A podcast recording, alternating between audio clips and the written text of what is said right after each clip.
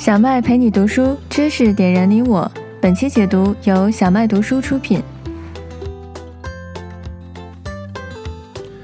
欢迎回到我们的小麦读书。今天呢，我为你选的是一本关于个人成长类的好书，叫做《The Five A.M. Club》啊，中文呢可以翻成呃这个清晨五点钟俱乐部，或者翻的好听一点，我们可以叫做早起的人生。那在我朋友圈里的各位啊朋友，经常看到啊，呃，小麦是很喜欢早起的。之前呢，保持过连续七百多天早晨六点之前起床的记录。但当时呢，我并不知道为什么一定要早起啊，就觉得好像很多牛的人，我很尊敬的人都是喜欢早起的。呃，中间呢停了一段时间，后来看到这本书之后，恍然大明白啊，原来早起对我们的人生的影响会如此的巨大。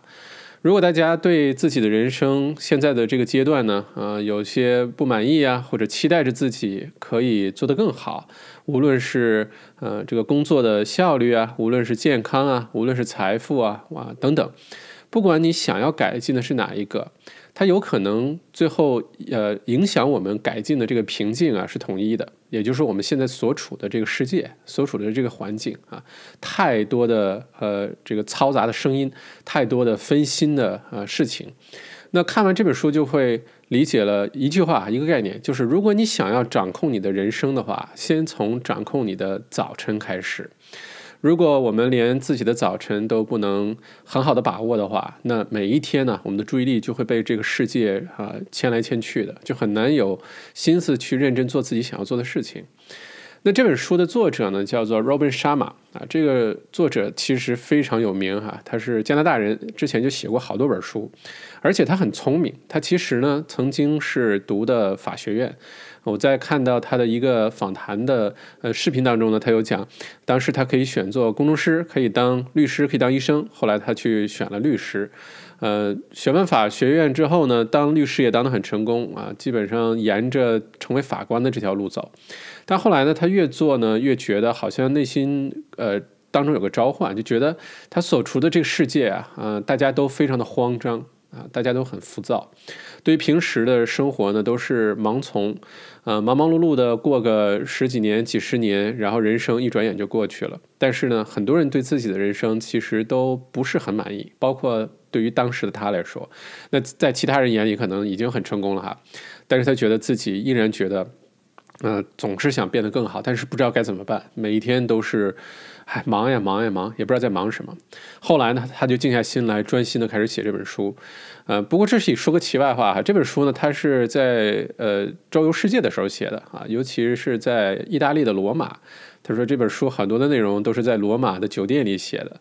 嗯，我在想，其实这个也是做作者、做内容创业、做内容创作者的一个特别好的一个地方，就是你可以边旅行边创作，而且写出这么有意思的书。相信这个将来啊，呃，小麦如果有机的有机会的话，不一定是写书啊或者什么，在创作什么内容的时候，我也很想去意大利的罗马待一段时间，专心的去创作，每天下楼喝喝咖啡啊，看看那些雕塑啊、建筑啊等等。不过说远了，说回来。那这本书呢，呃，深深的影响了全世界的很多很多的人啊！我也看了很多关于这本书的作者的采访啊，呃，podcast 啊，一些呃书评啊等等，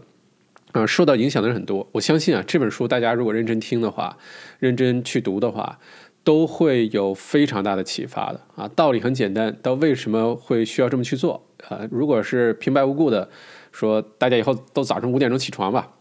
这事儿不太现实啊！从我自己亲身的经历来说，我觉得自己已经是一个挺自律、意志力挺强的人了。但是如果当一件事情你不知道为什么去做的时候，是很难坚持的。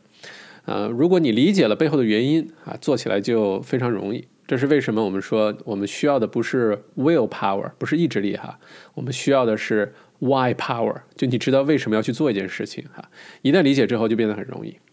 那这个 Five A.M. Club 早五点俱乐部呢，也是本书的作者 Robin 他呃创立的这么一个概念哈。呃，简单的说呢，就是每天早晨五点整就要起床，或者五点之前起床。然后呢，它有一个二零二零二零法则啊。呃，这个简单的概括起来就是，呃，起起床之后啊，不要去玩手机啊，不要去回邮件啊，你可以分成三个二十分钟啊。这个三个二十分钟怎么分配呢？哎，一会儿我们再详细去展开讲哈。那这本书呢，其实嗯读起来非常容易读啊，是我给大家制作的书当中呢，呃，比较容易让你呃这种书叫 passive reading，还比较容易让你这个沉浸式的去读的，因为它把一个。听上去比较枯燥的一个道理呢，它变成了一个寓言故事一样哈。他自己呃设置一个场景，这个书当中呢有三个主人公，一位呢是很不得志的企业家啊，自己的企业当中也遇到各种内部的矛盾哈，呃，非常的这个不得志啊，急需要重新找回自己的身份，找回自己的信心。这是第一个角色，第二个角色呢是一个非常沮丧的艺术家啊，他也没有什么灵感，觉得事业呢也遇到了瓶颈啊，不知道下一步该怎么办。呃，第三个呢也是这本书真正的主人公呢，是一位呃老人家啊，其实呢是一位非常热心的，想要把自己的一些呃人生的成功的经验啊啊分享出去的一位亿万富翁，一位 billionaire 哈。这本书是以这三个主人公的视角呢。啊，开始讲述了这么一段故事。嗯，这三位主人公呢，这个设置场景怎么遇到的呢？哎，听讲座，他们一起呢参加一场叫做这个 personal optimization 哈人生精进的一个这个呃大会上啊遇见的。遇见之后呢，当时这位这个大富翁呢，并没有引起任何其他人的这个关注啊，因为呢，他穿的非常的朴素啊，穿的也不带着什么名表，啊，也没有浑身 logo，也没有拎着什么很贵的包啊，穿的极其的朴素。但其实呢，是呃，在这本书的事情当中呢，是一个非常非常富有的一个成功的一个企业家啊。其实我我对这种人的印象就特别好啊，我觉得澳洲整个的氛围就很。嗯，有这种这个就很多这种人哈，你平时真的是看不出来他是有多富，但其实呢，可能是真的大富豪哈。比相反的一个极端呢，就是浑身光鲜亮丽啊，浑身各种名牌儿啊，大钻戒、大手表、大名包，对吧？各种 logo 在身上贴着啊，嗯，我觉得比这个要更值得人们尊重的多哈。那三个人相遇之后呢，就开始这个私下呢就。大家有这种 social 的环节嘛，就开始聊天哈。聊起来之后呢，呃，各自呢就表达了一些自己的一些困惑，人生当中的一些瓶颈，不知道下一步该怎么去做哈。然后这个大富翁呢就说了一句话，我觉得完全可以咱们敲黑板哈。这个大富翁说了很多的金句，第一个呢就是他说呢，很多人都一直是在期待甚至祈祷啊，世间上有一些好的事情发生在我们身上。对吧？每天都在盼着，哎呀，今天有个馅儿饼掉在我们身上就好了，对吧？但其实真正这个地球上优秀的人，或者我们叫精英也好，哈，并不是一直在祈祷或者一直在期待、在等待，并没有，而是在努力的自己来获得这些好的事情，来去让这些好的事情发生在自己的身上。换句话说，好运呢？其实我们自己可以人为的去创造的啊！如果一味的等待啊，天天就是是盼着这好事发生，也许会发生，但是这个太被动了。但真正的精英呢，是通过自己的优势，通过自己的努力来创造出来很多好的机会，好多的好事发生。那这个大富翁就说啊，如果说你想在你的人生道路上，或者在你的事业上哈，取得非常耀眼的成功啊，你能做到其他人做不到的东西啊，做到其他人做不到的成绩，那么最靠谱的方法啊，基本就是只要你做了，一定会实现的，就是你要具备一个能打败其他大多数人的一个早起的好习惯。听上去早起跟成功的人生这之间有什么关联是吧？好像有点牵强是吧？但其实真的是非常有道理哈，呃，简单的说呢，如果你想成为这个人类当中最优秀的那顶尖儿的百分之五也好，百分之十也好，如果你想成为那样的人的话，那么我们就必须做一些百分之九十九十五的人不愿意去做的事情。如果你做的事情也是大多数人去做的啊，你做的跟其他人也做的差不多，那怎么可能会成为人类的最顶尖的那一部分呢？对吧？那大家可以想一想啊，我身边有多少人是喜欢早晨五点钟起床的？其实说实话，每一个人都可以做到，这并不是一个什么超能力。只要你有这个意愿，只要你有这个自律啊，每个人都可以坚持早晨五点钟起床。呃，如果这么一件小事啊，大多数人都不愿意去做的话，那就是我们一个弯道超车的好机会哈。我们只有去愿意去做，努力去做一般人做不到的、不愿意去做的事情，我们才有可能变成一个特殊的人啊。OK，那为什么是早晨五点钟起床呢？我早晨七点钟起床不行吗？啊，或者是对吧？我晚点睡，晚点起，行不行呢？哎，我们说一下为什么是早晨五点钟哈？因为早晨的五点钟呢，第一呢，它是一个正好在太阳升起之前的一个时间。那我们人类的作息啊，不管是早晨起床还是晚上睡觉，其实早先的人类的祖先呢，是根据太阳的这个啊呃升起和降落啊形成的这个习惯。如果说你都能在太阳升起之前，或者伴随着太阳一起起床的话，那我们整个身体啊会觉得非常的舒服。其实，如果太阳落山之后天一黑我们就去睡觉，那样的话呢，我们也会有足够的睡眠。其实人的身体整个都是跟着太阳啊形成的，只不过有了现代的生活啊，有了灯啊，有了夜生活，有了屏幕啊、电视啊、这个手机啊等等，我们彻底就被给呃这个捣乱了哈。嗯，这是第一个原因哈，这人的身体就非常习惯于这种太阳刚刚升起之前啊，我们醒过来。另外一个，早晨五点这个时候啊，是最能够增加我们的创造力，能够提高我们的工作效率，提高我们的学习效率的这么一个非常黄金的时候。大家想，历史上呢，其实就有很多这样的人，包括很多的作家，包括这个著名的音乐家莫扎特，都是非常这个早的就起床。现在的包括什么苹果公司的 CEO Tim Cook 啊等等，早晨四点钟恨不得就起床了哈，因为他们其实都懂懂一个道理，懂一个秘密。这秘密是什么呢？就是早晨五点钟起床啊，因为绝大多数人还在睡觉，而且绝大多数人是不愿意这个时候起床的。那恰好呢，给我们带来了一个很重要的一个隔绝感，就是那一刹那你会觉得自己是与世隔绝的，因为你身边整个世界还都很安静。这个时候没有人给你打电话，没有人给你发微信，没有人来吵你、干扰你，对吧？大多数人都在睡觉，所以这段时间呢是完全属于我们自己的时间。完全在我们自己的掌控之中的，好吧？如果能把这段时间用好的话，那你的效率要比白天啊，嗯，要高得多得多。为什么呢？因为白天呢，我们受到的分散注意力的事情特别的多，对不对？干扰我们的这个因素特别的多，而每一个人的大脑的脑容量或者脑力，我们叫 mental capacity，是非常有限的。啊，有两个东西是我们必须要主动去管理的，一个是脑力 （mental capacity），一个呢叫做意识带宽啊 （cognitive bandwidth）。也就是说，我们的脑力和意识带宽在固定的情况下，每个人都只要是人类啊，都是固定的。每个人的脑力和意识带宽在固定的情况下，如果说被不停的分散掉这些注意力的话，有人给你打电话，有人给你发微信，有人给你呃发邮件儿，呃，有人让你去干个这个，去干个那个。这样的话呢，我们整个这一天的注意力呢都很难集中起来，尤其是有了这些电子设备啊，像手机之后啊，我们的注意力就完全被吸引在这些分散注意力的东西上。所以这一天下来啊，其实真正有效率的，能够集中一个整块的时间，一个小时、两个小时，可以啊用来我们自己深度思考啊、深度工作啊，或者好好的去集中注意力做一件事情或者学习啊，这样的机会其实非常的少。啊，每天白天的时间都被打得碎碎的，也正是因为这样的话呢，我们的呃这个脑力啊，在不小心当中，在一天当中就会被耗光。如果每一天都这么过的话呢，那么每一年都会这么过。如果每一年这么过的话呢，那么这一生也会这样不小心的过去哈。所以呢，为了解决这个问题，哎，那么这个五点钟俱乐部的概念哈就出来了。如果说大家早晨五点钟起床，我们就给自己。创造出来了一个黄金的一个机会，也就是我们至少啊有一个小时，通常可能有两三个小时，非常安静的、不受干扰的，你可以用来专注的去做你想做的一些事情的好时间。你像我早晨五点钟起床之后，我发现基本上到七点半之前啊都。真的是没什么人打扰我，有的时候运气好的话，可以到八点之前，没有任何的这个需要处理的电子邮件啊，没有任何需要接的电话呀，没有任何需要回的微信啊，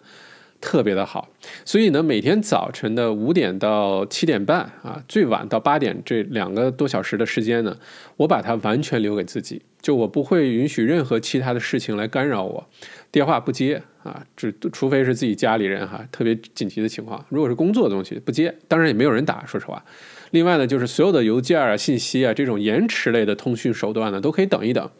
你把早晨这两两个多小时的时间哈，如果每一天都留给自己，好好的去用的话，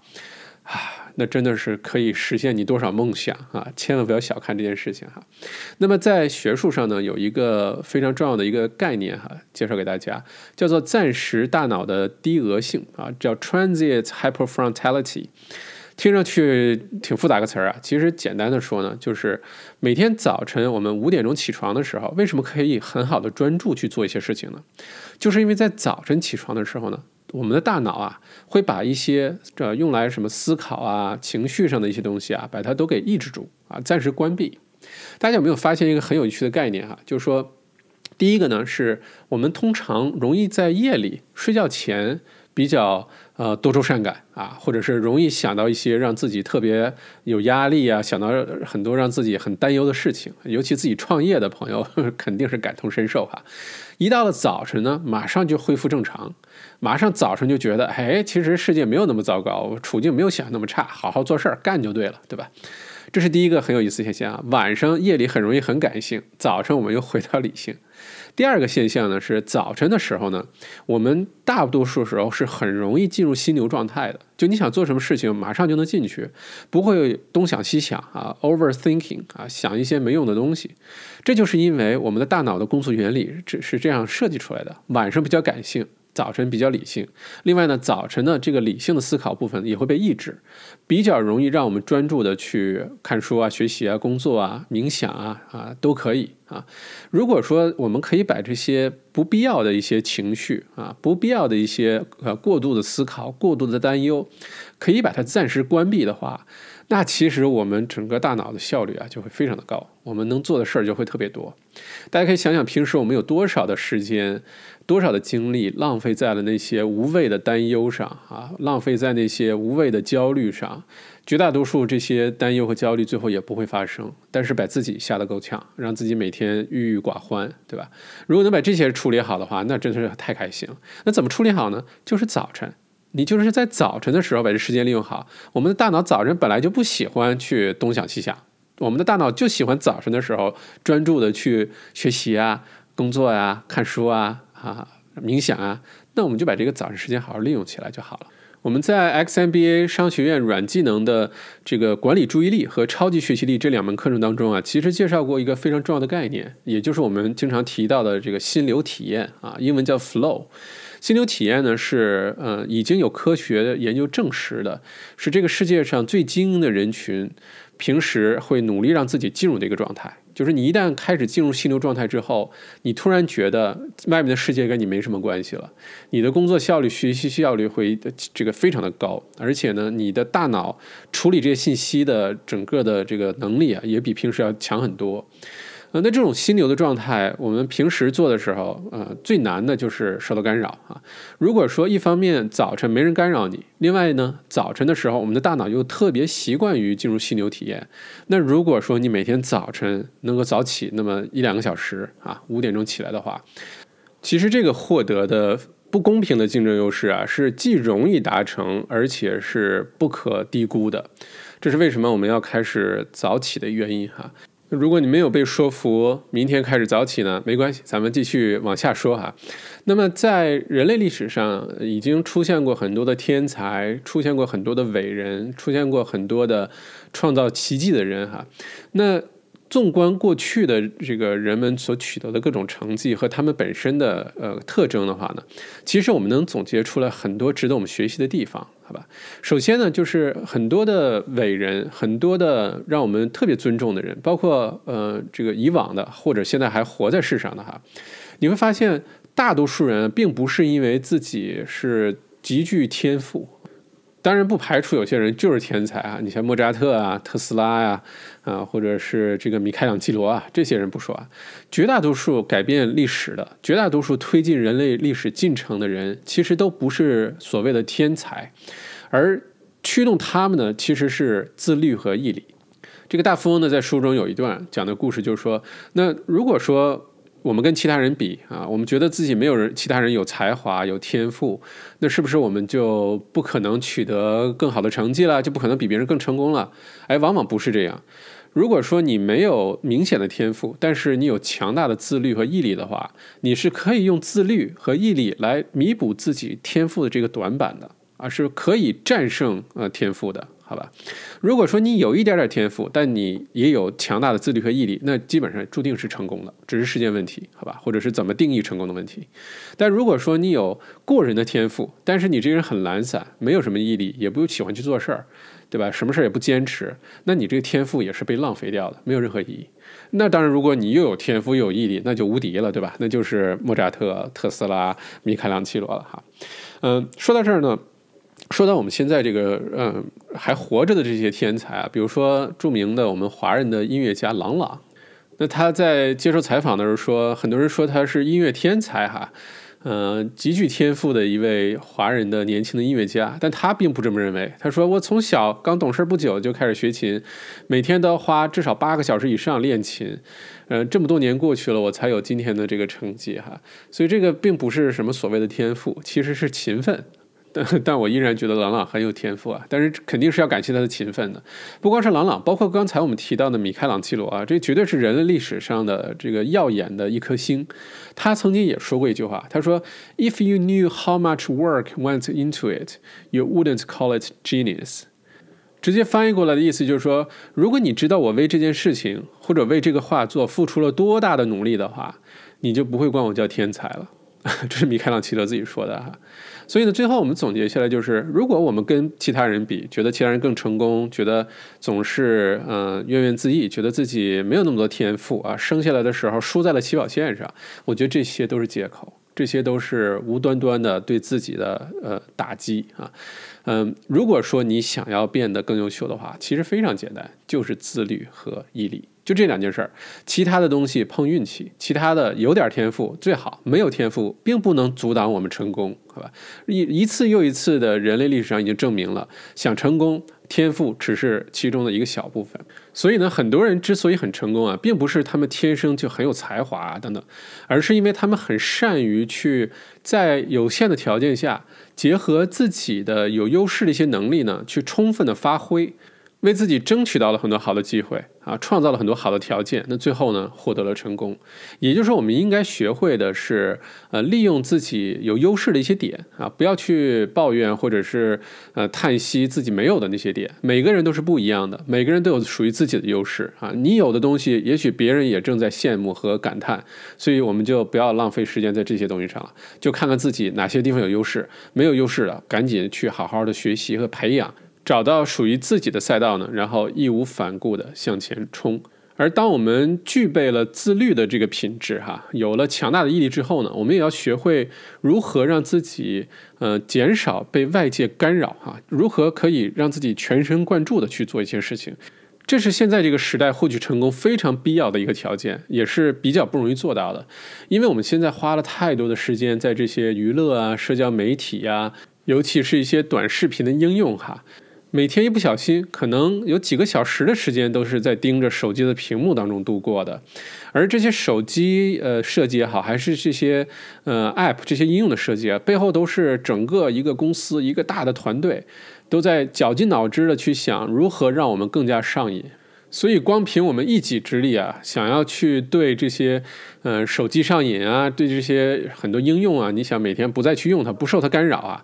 那这场仗我们是基本上必输无疑的哈，你一个人怎么能斗得过那么大的一个团队，还有所有的算法呢？并且呢，每次我们打开手机，其实在用这些 apps 的时候呢，我们的大脑会分泌一个 dopamine，一个快乐激素，这也是为什么让我们上瘾的原因哈。呃，这个书中作者在接受一个采访的时候，有举个例子很有意思，就是说我们现在的人类啊，如果说你出门没有带手机。这个动作都会让你很焦虑，甚至说，如果你身上放了一个假的手机，就这屏幕啊什么都是塑料做的，也打不开，也不会亮。但是如果把这个手机放在你的桌面上，比如说你在吃饭的时候，跟家人吃饭啊，或者是等等，如果放了一个假的手机在桌面上，都会让我们。这个沟通的这个这深度啊都会下降啊，就大家会忍不住呢，没事去摸摸手机，没事的会掏出手机来看一看，就已经形成了这种上瘾的这么一个状态。所以如果说呃你想要呃能够全神贯注啊，想要可以很聚焦的去做一些事情的话，第一件事儿啊，先从我们身边最简单的一件事情，可能也是最难的哈，先是戒掉手机，就是说不要被手机牵着我们的注意力来走。那这件事情啊，说起来容易，做起来难。我给大家分享一些我的心得哈。我呢比较自豪的是，我从来不对手机屏幕上瘾，就不会到哪儿就忍不住打开看，很焦虑啊，完全不会。呃，主要的这个具体做法是什么呢？第一，我的手机上不装任何的游戏。我之前有一段时间特别喜欢玩一个叫做 Clash of Clans 的一个游戏啊，就小兵然后打打仗的哈。这种游戏呢，它会设计的让你呃不停的忍不住要回去看一看你的城池建的怎么样啦，你的大炮升级的怎么样啦，你的小兵训练怎么样啦，而且它会不停的有这种 notification 出来啊，让你很焦虑，就觉得哎呀，这个到什么时间了，我赶紧点进去看一看。只要一有闲置的时间，等车的时间，等电梯的时间，呃，会议中间的时间。上厕所的时间，你就忍不住要去点开手机看，因为你已经被这种游戏啊，这个算法深深的给勾住了，对吧？后来我把这个游戏从手机上呃卸载之后，突然之间觉得哇，开心多了，突然不焦虑了。反正嗯，对吧？游戏永无止境的，怎么玩也不会到头了，那就早点 say no 哈。这是第一个。第二个呢，是我有一段时间呢，开始尝试着把手机当中所有的通知都关掉。这里呢，包括呃很多的应用啊，各种什么新闻的推推送啊，各种什么啊什么天气预报的推送啊等等，把它全关掉。这么做之后呢，手机就已经清静很多了，对吧？后来我进一步的尝试是把我的电子邮件的推送也都关掉，哈。突然之间觉得这个世界真的彻底清静了哈，因为电子邮件是不停的啊，恨不得每个小时都会有几封邮件进来，绝大多数都是没有太大关系的，都是一些自动的推送。我后来发现呢，电子邮件其实就应该像邮件这个本身设计出来它的用途那样哈。你想象，如果我们给其他人写信，这个信呢是寄到对方信箱里，他什么时候去信箱里拿出来，什么时候打开，那是另外一回事儿，对吧？如果这事儿真的着急的话，就应该直接打电话了，或者是通过其他的手段联系了，对不对？所以呢，如果我们是不停的，一发电子邮件进来，我们就忍不住要打开看一看是什么。那样的话，你想这一天时间得多琐碎啊！所有的注意力都被击碎，对吧？但如果反过来，我们变呃这个被动为主动啊，我不不是你一来邮件我就要查你，而是我自己给自己规定好时间啊，每一天我就查两个固定时间看邮件，一个是上午的十一点十一点半。也就是我高效率的工作时间结束之后，快吃午饭了，或者是该休息了，我看一下邮件，回复一下。另外一个呢，就是下午四五点钟的时候，这时候呢，我注我的注意力并不是最高的时候，可以做一些琐碎的事情。我把自己注意力的最好，呃，精力最旺盛的上午的时间呢，全都用来专注的去学习工作，而不是处理这些琐碎的事情。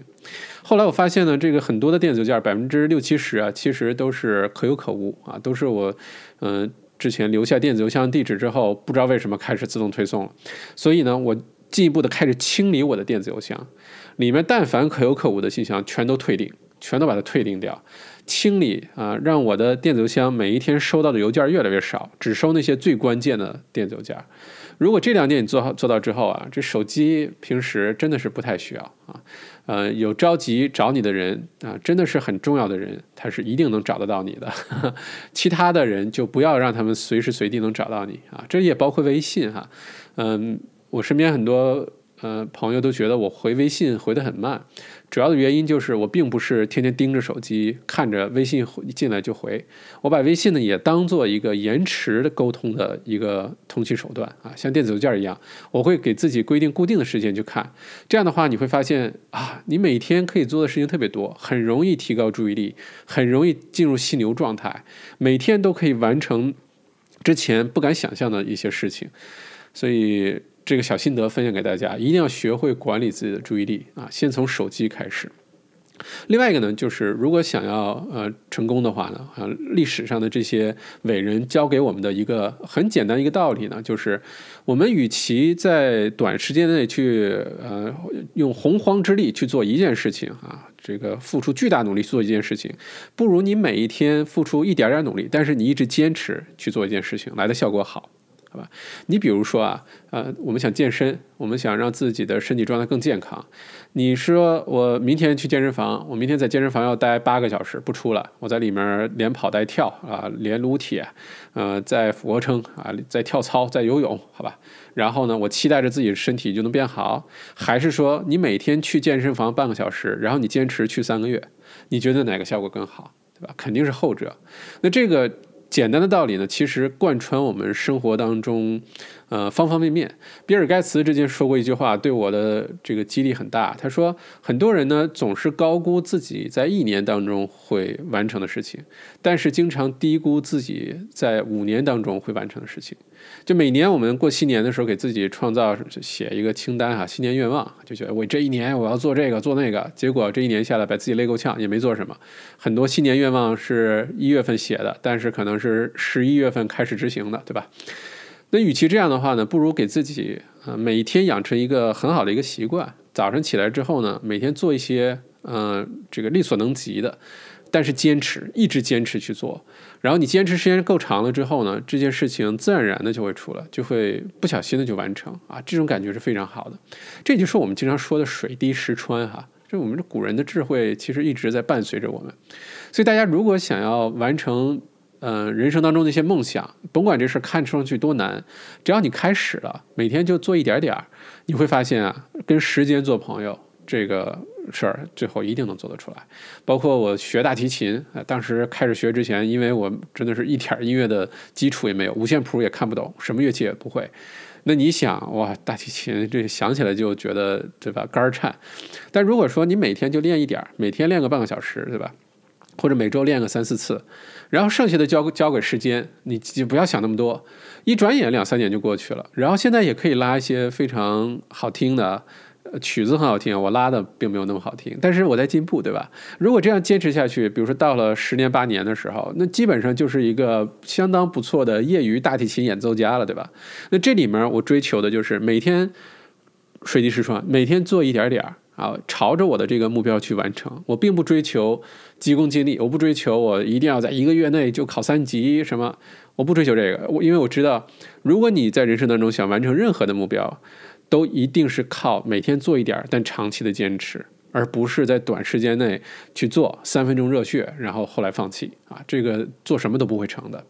那根据呃这个心理学家啊叫 Anderson Erickson，他有个研究啊，他说呢，一个人如果想要成为某一个领域的或者某一个技能的专家呢，需要每一天花二点七五个小时，然后坚持做十年。每一天二点七五小时坚持做十年，当然这个理论后来也被呃刻意练习等等啊去颠覆过。不过这个道理还是非常呃正确的，就是我们可以从中领悟到呃一个精髓是什么呢？就是如果你想精通某一件事情，你想在某一个行业成为专家，你想某一个技能呃获得这个掌握的是大师级的哈。那最好的方法就是你每天花一点点时间去做这件事情，然后一直坚持下去。那比如说，如果你每天早晨可以五点钟起床，并且这个时间又完全属于你自己，没人干扰你，你很容易进入犀牛状态。那也就是每一天早晨你都有那么一两个、两三个小时，你可以去精进你想要去精进的一个领域。那假以时日的话，就啊非常的了不得。呃，如果说我们天天想着。变成一个怎么样的自己啊？去学一个什么技能啊？去在职场上有什么进步？但是每天的时间又被所有的这些分散注意力的事情给打碎，那我们用什么时间来精进呢？我们怎么能变得更好呢？啊，这个就变成了一个空想了，对吧？然后这个大富翁呢，在这个书呃书中呢讲了，其实我们人生要面临的四个呃重要的领域哈，嗯，英文呢叫做 mindset、health set。Heart set 和 soul set，那我把它翻译成为就是脑、身、心和灵啊。这个从四个角度来说，我们如果你想成为一个非常完整的人，你想成为一个非常内心充盈的人，很幸福、很快乐的人。那要从这四个方面哈去开始关注。那我们先说这个脑哈啊，叫 mindset，也翻译成比如说我们的思维方式啊等等。这个 mindset 呢是可以改变人生的哈，因为很多时候我们做事也好，看待自己的人生、看待世界，往往就是一念之差啊，一念之间的一个区别而已。这世界其实不用变，我们只需要改变自己的 mindset，啊这个整个世界都会跟着变哈。呃，关于呃这个 mindset 话题呢，我们在读书会当中已经多次提及啊，这就不再展开说了。大家可以去听其他之前讲的个人呃成长的各类好书哈。呃，基本的结论就是，如果你这辈子想过得开心，就一定要有个积极的心态，而这个呢，是我们自己可以去主动营造的。如果你是一个很消极的人哈，嗯。不但自己的人生过得不愉快，你身边的人呢也会受到这些呃负面的影响。所以，不管是为了自己还是为了身边的人，都要做一个积极的人啊，做一个 positive 的人。那第二个呢，就是身啊，也就是 health set。我们要足够的重视自己的健康啊，没有健康啊，什么都白扯啊，什么都是白费。呃，如果想要成就伟大的事业，如果想这辈子过得开开心心，前提一定是健康。好吧，无论是你再怎么聪明，再怎么这个有毅力啊，再怎么 这个自律，如果不健康的话啊，其他都是空谈。郭德纲不是说过那句话吗？说他们这个相声行业，对吧？各种同行，对吧？赤裸裸的仇恨，最后比的是什么呢？最后比的就是谁长寿，最后谁能活到最后，谁就能笑到最后。这虽然是个笑话，但是这里面说的道理还是很对的。尤其在现在这个社会，我们。平时，呃，无论从饮食啊，从生活习惯上啊，要对自己的健康非常的重视。健康就是那种像氧气一样哈，有的时候我们不觉得啊，但是一旦有问题的时候，那真是呃，可能已经太晚了。所以平时就要关注起来，好吧？呃，这是关于呃健康。如果如果想健康的话呢，嗯，除了刚才我们说的饮食啊、生活方式之外，另外最重要的还有一个就是运动啊。运动呢，嗯。不是为了我们这个身材更好看啊，线条更匀称啊，等等，这当然这都是运动的好处哈。但其实运动从健康的角度来说呢，它可以。除了帮助我们身体的各个机能保持一个比较好的状态之外呢，另外就是可以刺激我们身体分泌生长荷尔蒙啊，减缓衰老的进程，而且会给我们带来很多的这个呃能量啊，带来很多的这个精力充沛这个状态，呃，并且如果我们平时工作当中、生活当中有些压力的话，现在人压力都比较多，对吧？运动是最好的缓解压力的一个方法啊，因为压力本身是什么呢？压力本身是 cortisol。就是皮质醇。如果说我们平时呃一直在生活当中、工作当中，不管是来自于呃关系、来自于财务上、来自于对其他人对我们的评价上等等，这都会在我们的心理造成压力，那都会产生皮质醇。这个皮质醇积累多了之后呢，我们就慢慢生活在一个比较低落，生活在一个呃每天都。比较烦恼、比较忧虑的这个状态，那其实呢，表面上看它是一个心情，对吧？实质上呢，它其实跟我们身体生理反应是有直接关系的，就是这个皮质醇太多了。那怎么去抑制皮质醇呢？最好的方法就是通过运动产生多巴胺，多巴胺可以调节这个皮质醇，把这皮质醇的水平降下去。这是为什么很多非常高压的工作，什么外科医生啊、律师啊等等，压力越大的工种。啊，他们都明白一个道理，就是应该坚持运动，每天运动，适当的运动啊，最好呢，根据《哈佛医学周刊》和呃《柳叶刀》的这个文章来说呢，每天最好的运动就是三十到四十五分钟是最好的，超过六十分钟呢意义也不大啊，只要让自己心率够快，出汗就很好，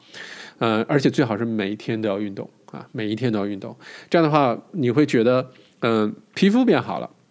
而且心情莫名其妙的就变好了，呃，本来是挺有压力的一个阶段，但是你也觉得每天都挺开心的啊，这就是运动的一个最大的一个好处哈。这是呃 health set，也就是身的健康。然后我们看一下 heart set，我们的心哈，心呢这里主要指的是内心当中的情绪和我们心理的健康。那在现在这个阶段，尤其是疫情之后啊，心理健康已经嗯越来越成为一个被广泛关注的一个问题了。尤其是情绪的变化，呃，如果说我们内在的情绪不够好，无论是说外在的是什么条件，无论多富有多贫穷啊，正在处在一个多么好的一个环境下，只要情绪不对。那这个世界也也都不对啊，周围的事情也都不对，情绪不好的时候也很难做得出什么有意思的事情上。那根据嗯弗洛伊德的说法哈，说这个情绪啊，不管是正面的还是负面的，我们都要积极的去面对它。他曾经说呢，未被重视的情绪往往会一直在纠缠着你啊，不会放轻易的放过你的。他也说过一句金句啊，这里分享给大家，叫做 “They are buried alive, and they will come forth later in uglier ways。”就是说，如果这些负面的、不好的情绪啊，我们去忽视它了，把它活埋掉了，那这些不良的情绪迟早会再找上门来，而且是用让我们更难以下咽的方式影响我们的生活。那我之前看过一篇文章，就说这个世界上前百分之十的精英的人类，无论是商界、政界、体育界、艺术界的人，有一个共同特征，他们的共同特征就是只要是人都有负面情绪啊，这个是。表面上看上去，其他人好像活得挺开心的，看他们的朋友圈，看他们的 Instagram，那生活老滋润了，对吧？天天除了吃就是喝，天天除了玩就是旅行，没别的事儿干，那一定是特开心，对吧？哎，其实不是，其实每一个人都有自己的负面情绪，每个人都有属于自己的担忧，只是他不让你知道而已，好吧？那精英的人人群，前百分之十的人类是怎么做的呢？他们是有负面情绪，但是他们会主动的去解决，主动的去呃去面对这些负面情绪，而不是忽视他们，或者是把他们活埋掉啊。如果说我们开始正视这些负面情绪了，比如说我们心情低落的时候，那就看一下为什么，是不是要出去跑两圈是不是对吧？找个你信任的人，找一个你尊敬的智者，好好聊聊天或者说冥想，或者听听音乐。你需要做些什么？而不是在情绪低落的时候任它去流淌，任它去这样消极下去。如果我们不不去主动的去解决它的话，它自己有的时候会消失，那是运气比较好；如果不消失是非常正常的，而且早晚会爆发的。所以一定要主动的、积极的面对自己的一些负面的情绪，去解决它。如果我们开心的时候，也好好的去这个呃把它表达出来哈，想笑就笑啊，想开心的这个呃大笑也好，去跳个舞啊，蹦两圈啊，出去喊两嗓子，哎，只要开心，对吧？这别影响别人哈，这都是可以的。这是心。然后我们说灵哈，soul set，也就是我们的灵魂的灵。这里呢，主要指的是我们的灵性。灵性这个东西呢，听上去有点虚，但是当我们的物质生活到了一定程度之后，呃，物质的东西呢开始不能够呃满足我们的时候，我们最后啊内心的空虚啊的弥补，内心的平静的归属呢，其实都来自于灵性。而物质的东西呢，在现在这个社会呢，物欲横流，对我们很难摆脱物质呃的这些呃诱惑。尤其是，嗯，如果在不同年龄段哈，你身边的人，呃，用了什么包啊，戴了什么表啊，买了多大的房子，开了多好的车啊，啊，换了一个什么更好的工作啊，赚了多少钱呀，对吧？这些呢，多多少少的都会在影响着其他人。而这个时间长了之后呢，其实这个社会啊，是在潜移默化的把每一个人塑造成为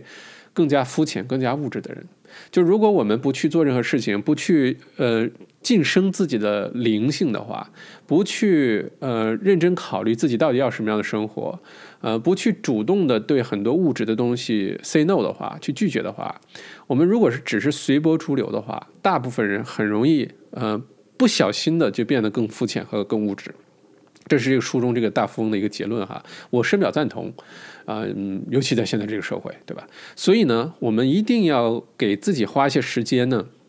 来修我们的灵啊，来呃这个呃去培养我们的灵性啊，呃，因为物质的东西呢，刚开始缺钱的时候，你觉得呃有钱花了，买更好的东西啊，更好的吃的，住在更好的房子里，觉得很开心。对吧？但是物质的东西一旦过了一个临界点之后呢，就会让我们开始变得越来越空虚啊。通过买东西啊，通过消费啊，通过物质东西，其实并不会让我们越来越开心。它有一个临界点，这个临界点呢，在各个国家都能算得出来，能量化哈。在澳洲呢，这个临界点大概是十八万澳元每年的收入。如果你每年赚十八万澳元，赚二十万澳元左右哈，基本上再往后，你的幸福感会明显的开始下降啊。嗯，当然这是平均水平啊，有的人可能期待值是五十或者一百。不过物质的东西不会一直给我们带来呃满足感的，而精神上的东西、灵魂上的东西呢，是你越积累，你越觉得丰富，你越觉得内心充盈，你越觉得开心，是呃越多越好的啊，跟物质相反的。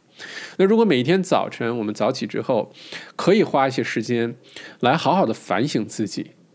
用这些时间呢，好好的，不管通过冥想也好，通过阅读也好，呃，来喂养我们的灵性啊，培养我们的灵性，开始让自己理解我们到底想要什么样的生活，什么对我们是最重要的，什什么人对我们是最重要的，而不是每天白天忙忙碌碌、随波逐流。这个反省的时间极其的重要。那最后呢，我们展开讲一下书的开头说到的这个二零二零二零啊，这个公式哈，嗯，这个二零二零二零公式呢，其实是作者提出的一个非常容易实现啊，非常容易去做，而且大家只要坚持呢，就会开始享受早起的这么一个小公式哈。如果把这件事情做好呢，我们的创造力，我们的工作表现。啊，我们的这个，嗯，整个人的心心理状态、心情啊，啊，都是不一样的，精气神都会变得更好，好吧？那这二零二零二零什么意思呢？我们展开讲一下哈。首先呢，早晨五点钟起床，这只是完成了第一步啊。这个早上五点钟起床，别大家钻在被窝里开始玩手机，开始呃看信息，开始看视频号，开始看抖音，那也失去意义了。早晨起床之后，我们做什么非常重要。不要把时间浪费在那些什么社交媒体啊这些分散注意力的事情上，而应该做以下的这三个步骤啊。第一个步骤，也就是第一个二零，其实指的是五点到五点二十这二十分钟的这个啊二零的意思哈。这二十分钟呢，一定要让身体动起来，一定要让身体动起来，最好是微微出汗。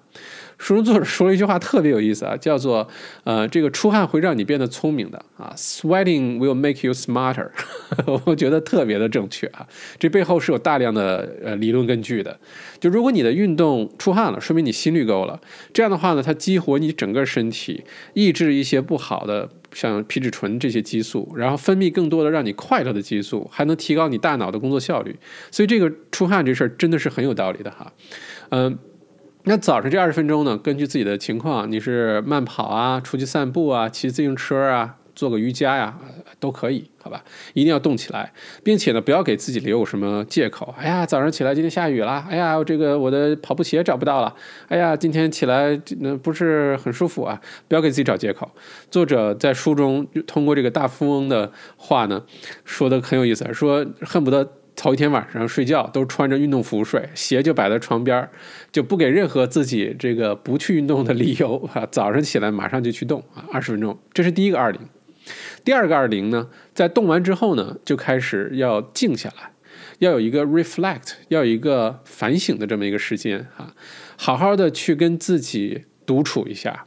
这二十分钟呢，你可以冥想。啊，听着音乐啊，现在很多冥想的 app 可以去下载用，很好用。也可以呢，每天写写日记啊，写日记其实是非常有帮助的一种，也算是一种冥想的方式哈。嗯，回想一下过去的这一天过得怎么样，想想今天想完成什么样的目标啊，有什么特别重要的事情想要去做，这二十分钟就是一个静下来独处的一个时间。那第三个二零呢是 grow。啊，就是我们要开始成长了。那个这二十分钟，呃，根据大家的兴趣了，你可以听一听有声书啊，听一听，呃，这个一些 podcast 啊，看一些泰的演讲啊，听听小麦读书啊，啊，这个等等。这个时间大家可以自己来支配。不过这段时间呢，是用来成长的。你觉得什么能帮你成长？这段时间就用它来做什么？好吧？呃，所有的成功人士啊，根据这书的作者都有一个共同的特质，所有的这共同特质就是不停的学习啊，不停的反省，不停的学习啊。如果大家想精进的话，就保持终身学习的这个状态。所以这个二零二零二零方面了，简单总结起来就是五点起床，第一个二十分钟 move 啊，要动起来啊。第二个二十分钟，五点二十到五点四十 reflect。静静的独处啊，反省啊，冥想。第三个二零五点四十到六点这二十分钟啊，是用来成长 grow，好吧？这样的话，每天呢这一个小时就完全属于你自己。你把这一个小时过好了，这一天都会过得非常的好。那我个人的体会呢，是我把所有的时间乘以二啊，我是四零四零四零方便了，而且有些时间是叠加的，就是五点钟我起床之后呢。首先呢，我不用二十分钟，我用四十分钟的时间来运动，呃，四十分钟我基本上可以跑个。呃，七八公里，或者是可以骑自行车啊，出汗肯定是没问题了，对吧？而且呢，往往我在运动的同时呢，也在听音乐啊，也在听有声书啊，也在上一些课啊，我会把这个时间很好的应用起来，听一些泰的演讲啊等等。所以这个时间对我来说是可以叠加的哈，呃，同一时间完成了两件事情，既喂养了我的灵魂心灵，也锻炼了我的身体。啊，是特别划算的一件事情。然后呢，剩下的二十分钟呢，我有的时候会进行一些冥想，静下来听听音乐，嗯，完全不受任何干扰的静下心来，哪怕就是发呆啊，都是比盯着手机看社交媒体、看这些视频号啊什么的，我觉得来的有意义的多得多哈。这就是这个二零二零二零，嗯，公式。那根据作者在一次采访当中说呢，他的建议呢是你坚持这个二零二零二零公式，每天早上五点钟到六点钟把它好好利用起来。坚持多长时间啊？坚持六十天。因为大量的研究证明呢，我们养成一个全新的习惯，把它完全变成自己的习惯，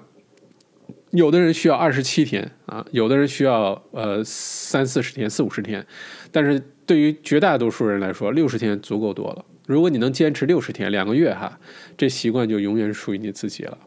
并且呢，每天早晨我们其实有一个这个早读直播间啊，如果感兴趣的，呃，这个小伙伴呢，可以呃留言啊，或者是这个联系我们哈，呃，可以把这个 Zoom 的链接发给大家，大家自己早上起来不用化妆啊，因为不是去一个地方，是通过 Zoom 在线上，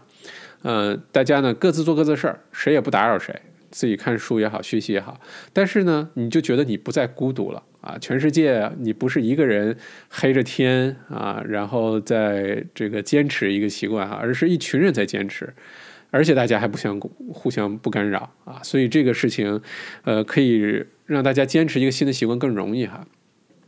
那最后呢，书中作者强调的就是所有的习惯当中，如果你想要早晨五点钟起床呢，必须要关注的就是睡眠啊，嗯。在我们影身身体健康当中啊，影响寿命的各种因素当中，除了基因啊，除了我们的饮食之外，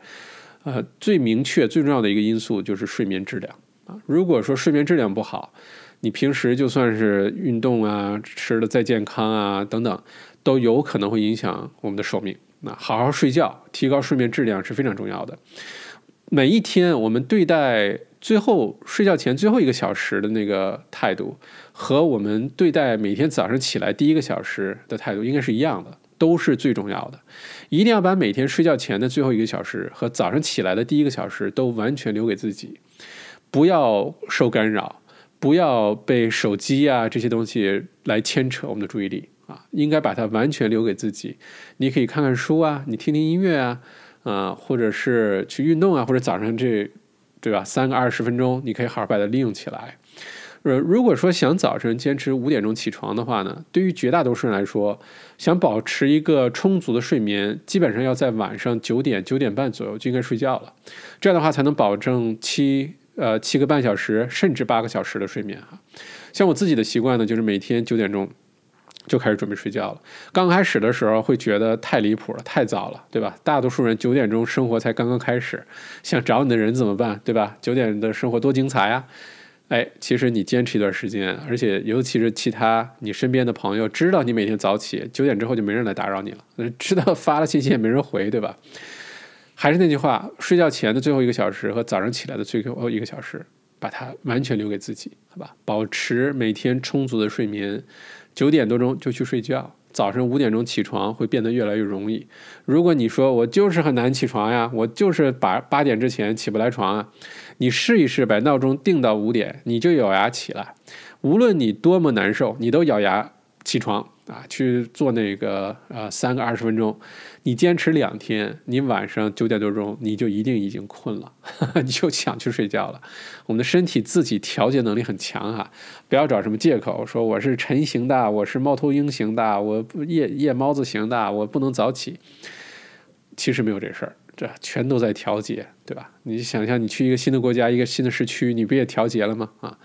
所以睡眠一定要重视起来，不然的话，这不会是一个呃长期坚持的好习惯哈，反而会影响我们的健康。那这就是呢这本早五点钟俱乐部哈，它 Five A.M. Club。